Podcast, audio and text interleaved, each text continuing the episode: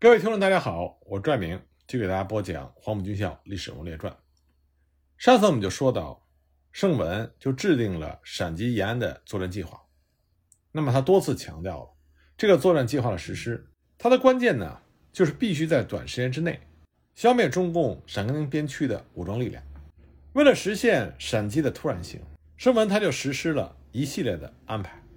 首先，第一个问题就是如何隐蔽的调动。陕西延安的主力部队，也就是董钊的整编第一军，因为中共方面非常清楚，董钊的部队是西北国军剿匪部队的主力，所以董钊的部队稍一移动，中共方面立刻就会警觉。不过这个时候呢，正是陈赓的部队围攻运城、安义、黄河三角地带的时候，所以盛文就下命令，让董钊让他大肆的宣传，他将进兵南下增援黄河三角地带。肃清陈赓的部队，这样呢，董钊就以这个理由把部队开到了河津龙门一带停止，让外界误以为他的部队将南下，去和陈赓的部队作战。另外一方面呢，为了保证陕击的突然性，盛文在攻击延安的路线选择上也是煞费苦心。当然，从宜川北上到延安有两个偏僻的地区，一个叫做临真镇，一个叫做金盆湾。这个路线呢，十三年都没人走过。从这里到延安有二百四十里路，这条路很多当地人都不知道了。而这一带呢，也是中共方面的禁区，因为他们曾在这里种烟土，来缓和财政上的压力。驻防的部队呢，正是三五九旅。声文决定选择从这条路线进攻之后，他就派出了三批参谋，分为三组，一组两个参谋。各自携带陕北最缺乏的西药和布匹，让这些参谋化妆成走私商人，沿着这条路线去贩卖西药和布料，归途呢带鸦片回来。每组走不同路线，但是要保证每条路线都有三组人经过，防止出差错。路线上的情况全部是靠脑子来记忆，回来之后呢，才凭借着记忆测绘地图。甚至这些小组离开司令部的时候。他们的上级也只是以为他们是请病假，他们的行踪则由盛文直接掌握。那么这些小组回来之后，都向盛文报告说，道路是可以通过的，不过道路两边都是灌木丛，重炮不宜通过，山炮则可以拆卸下来拖过去。因此，盛文决定就以这条路作为主攻方向，但必须把中共部队的注意力牵引到其他方面去。那么盛文呢，就计划。把中共部队的注意力移到陇东。为了实现这个目的，盛文就让刘戡率领着整编七十六师，从关中洛川浩浩荡荡地向着陇东开进。先是在陇东发起攻击，然后再大肆宣传说要进攻延安。所采取的路线呢，是从延安西北攻击延安的侧背。因为这支部队搞得声势很浩大，所以就引起了各方面的注意力。同时，盛文在长武一带。秘密准备了两百辆卡车，打算悄悄地撤回兵力。刘康在指挥整编七十六师拿下陇东的庆阳、河水两个重镇之后，留下了五个营，却给他们挂上了五个师的番号。每个营呢，还配备了十五瓦的电台，分五路向延安方面深入，每天大肆的发电报，希望借此呢，把中共方面的注意力移向陇东，让他们以为胡宗南的部队主力将从陇东进攻延安。当时中共方面呢，也的确中了计，他们对临真镇、金盘湾东面的防御就疏忽了，注意力全部集中到了陇东的西边防线。在看到这一情况之后，盛文就把刘戡的其余部队连夜的调了回来，同时命令董钊星夜的向龙门过河，准备在东路担任主攻。到这个时候呢，盛文的计划实施的非常顺利，他预定三月十日发起攻击，结果没想到。九号一早，他就接到了蒋介石的电话，说十号不能攻击，因为美国大使赫尔利要到延安访问，必须等赫尔利走了之后再发起进攻。赫尔利一直等到十三号才离开延安，所以盛文就不得不改为十四号发起攻击。但是这个推迟就给了陕甘宁八路军准备的时间，因为尽管之前国军在陇东的进攻属于佯攻，但这也让中共中央看到了国军。发起大规模攻击的企图，因此，中共中央在陕甘宁边区就做了调整。实际上，早在1946年12月，陕甘宁边区政府就已经感受到国军有可能在1947年春季发起大规模的攻势，所以在1946年12月29日就已经正式通令下属各军分区立刻发动群众，着手熬制火硝30万斤，而且必须在第二年农历四月之前完成，来满足军火生产的需要。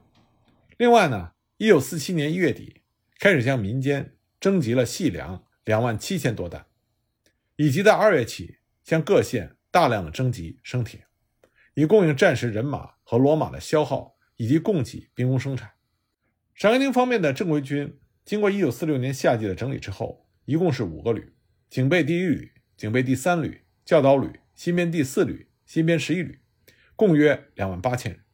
一九四七年二月底呢，边区的游击队也经过了整编，开始进入备战状态。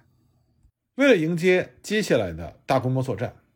一九四七年二月份，中共中央军委正式命令第一纵队、教导旅、新编第四旅、警备第三旅等部队一起组成了陕甘宁野战集团军，任命张宗逊作为司令员，习仲勋作为政治委员，王世泰副司令员，严奎耀参谋长。另外呢，晋绥军区的二纵、晋冀鲁豫野战军的四纵，分别向晋西南地区和陇海铁路。潼关至洛阳段进行出击，试图切断陇海路，以威胁胡宗南集团的侧后，借以调动胡宗南攻打陕北的主力，打乱国军的部署和战略企图。那么二纵和四纵从三月九日自山西孝义地区出动，十四日向吕梁山、大宁等地攻击。另外呢，中共中央军委因为要应对国军的大举进攻，也开始和边区政府的行政机构紧密配合，强化备战。三月七日呢，边区政府和联防军司令部正式颁布了戒严令，来加强边境戒严，以严密的对外封锁，而且在边区各村镇要道设立岗哨，各地政府和公安机关必须认真的清查户口，同时呼吁群众全面参战，全力配合军队夺取胜利。正是因为国军作战计划的推迟，就让陕甘宁边区政府有了足够的时间进行准备，而这些准备呢，也为。国军在拿下延安之后，陕北的中央指挥体系仍然能够发挥作用，奠定了基础。但是，根据资料显示，面对国军将要发起的大规模进攻，中共方面在一开始并没有打算要放弃延安，而是规划了一个颇为庞大的作战计划。中共中央当时所设想的是一个大迂回的战略，利用华北地区，尤其是豫西北和晋西两个中共方面在兵力上占有优势的地区。从外线反包围向陕北发起攻势的国军，并且试图削弱国军进攻的主动性，逼迫胡宗南的国军要回头去援救岌岌可危的陇海路，因为陇海路一断，就意味着西北到华北的交通大动脉就此瓦解。然后呢，陕北的中共部队可以在国军布局大乱之际，伺机的进行局部反攻。这个战略视野是相当广阔的，从当时全国的战局着眼。企图化被动为主动。过去呢，都是华北的国军接受胡宗南部队的增援，或者是华北的中共部队的攻势遭到胡宗南部队国军的牵制和阻挠。现在刚好把局势倒过来看，华北的中共部队可以牵制胡宗南的国军，以支援西北的中共中央。但是这样的战略布局需要两个先决条件，那就是由晋西渡河南下的晋冀鲁豫野战军四纵。必须发动一次雷霆万钧的攻势，其声势必须要让国府中央相信陇海路将被切断，这才能在心理上震撼胡宗南的国军，迫使胡宗南抽调兵力进行救援。第二个要点呢，就是陕甘宁边区的部队，它正面防守的强度也必须能够阻滞国军相当的时间。毕竟这个时候国军发动攻势已经是箭在弦上，那么计划中从外线南下的。中共部队尚未到位，如果陕北一旦失守，不但呼应友军的企图不成，说不定自己也难以脱身了。基于这一点呢，当时陕甘宁边区发动群众，从三月七日起，在延安以南构筑了三道防线，以增强防御纵深。那么另外一个对战局有着比较大影响的呢，就是国军在陇东所发动的佯攻，被中共部队抓住机会，发起了一次反击。那是在三月二日，中央军委呢就指示陕甘宁野战集团军，趁着国军兵力调动之际，集中全力歼灭陇东分区国军的两支孤立部队，尤其是驻扎在河水的四十八旅。三月三日，国军四十八旅由河水向西南方向转移，当天下午呢到达了陕西西华池附近。三月四日凌晨三点多，陕甘宁野战集团军三五八旅、警备第三旅。独立第一旅、新编第四旅各以有力之一部，向着尚未站稳脚跟的国军四十八旅发起了猛攻。双方呢就在西花池城内的街道、房屋中展开了激烈的巷战。战斗战到当天下午十七时左右，国军的主阵地虽然没有被突破，但是损失着实不轻。少将旅长何奇因为在战斗中大腿中弹，流血过多而阵亡。该旅的副旅长万有林接下指挥权之后。当机立断，命令士兵立刻推倒了工事周围的民房，扫清了射界。当天晚上，才在机枪和迫击炮火交错的情况下，多次击退了中共部队的夜袭，稳定住了战局。之后呢，前来增援的国军二十四旅在三月五日的拂晓接近了西花池。那么攻击的中共部队，鉴于在此次作战中国军的士气比较高，打得非常顽强，而援军将至，所以只好逐步撤围。到了三月六日上午，战斗基本结束。这次战斗呢，中共方面虽然没有达到全歼对手的目标，但也是对国军进攻陕北的部署造成了相当的困扰。这次西花池战斗以及随后整编九十师师长严明遭遇车祸骨折，没有办法指挥部队，这对于已经箭在弦上准备大举进攻的胡宗南的国军来说，这是两个非常严重的意外。一方面呢。这迫使胡宗南要注意他陇东方面的防务是否真的已经巩固。第二方面呢，整编九十师是这次进攻的主力部队之一，被迫阵前换将，对于士气和指挥都是不利的。胡宗南在三月六日下令，整编九十师的副师长陈武暂代师长指挥作战，整编四十八旅则任命康庄作为旅长。三月八日，驻守晋西南的鲁崇义的整编三十师。受命以一旅驻防原地，主力东移到极限附近来牵制陈赓的部队。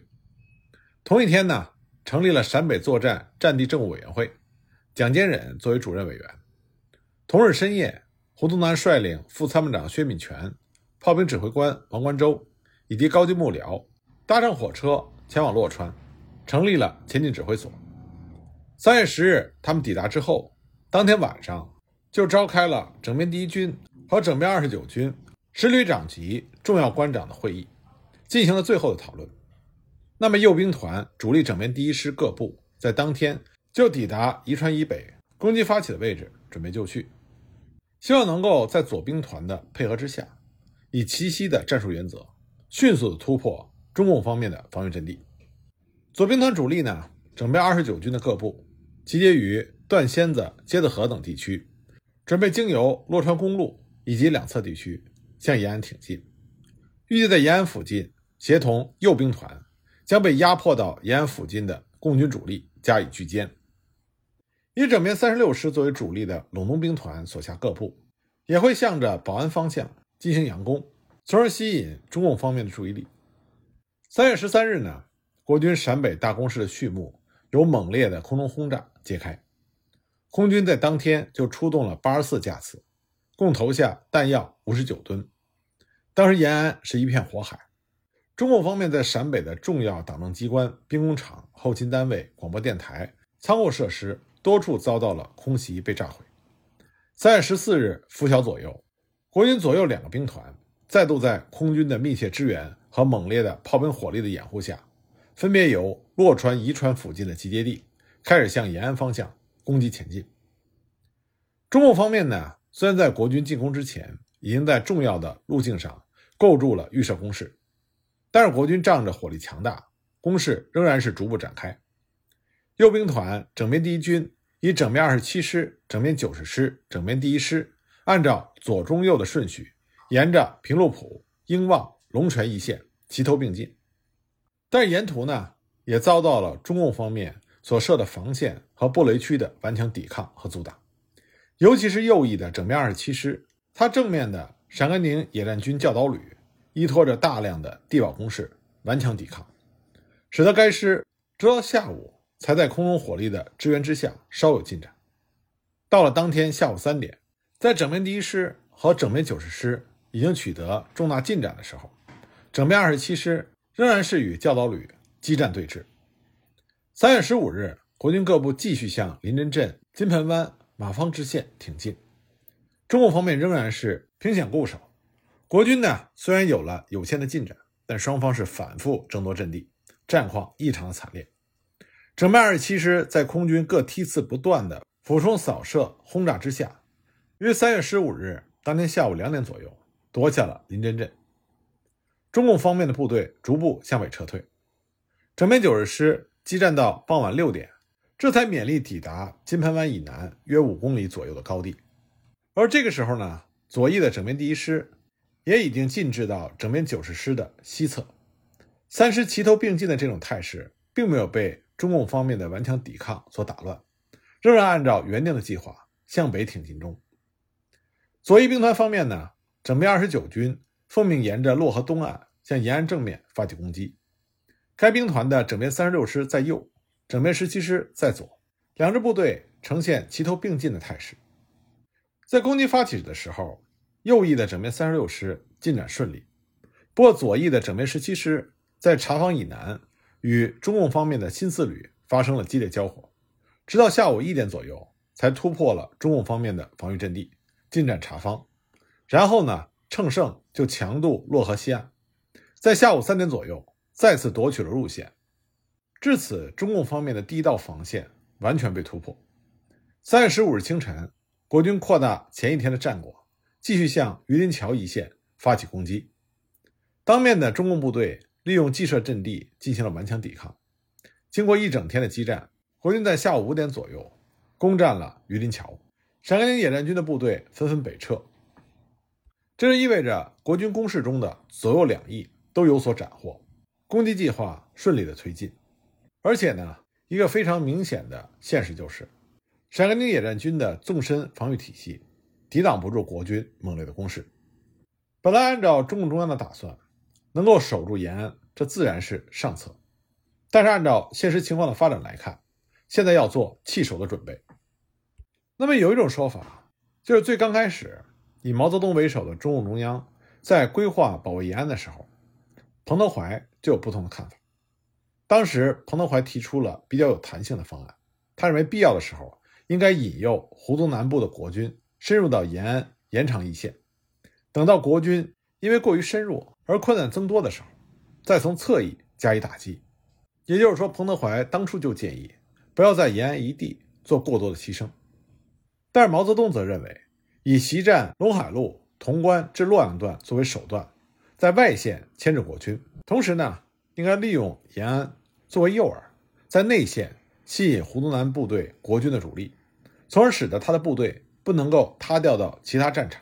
这才是上策。换句话说，毛泽东是站在全国的战局上进行考虑，他认为延安具有战略上牵制的价值，所以不应该过早的弃守。三月十日。彭德怀在奉命视察陕甘宁野战军防御工事的时候，当时教导旅的官兵就曾经向彭德怀抱怨说：“长期坚守下去，恐怕办不到，因为陕甘宁野战军的他的火力严重不足。当时士兵平均每支步枪只能分到十发子弹。当时教导旅的旅长罗元发就表示，按照这样的情况，最多只能守五天，多了就毫无把握。彭德怀当时表示，希望驻地官兵尽力的防守。”尽可能的争取一个星期的时间，来让党中央的各机关完成撤退的工作。那么三月十一日呢？中共中央再次为防御延安的问题做出了重大决策。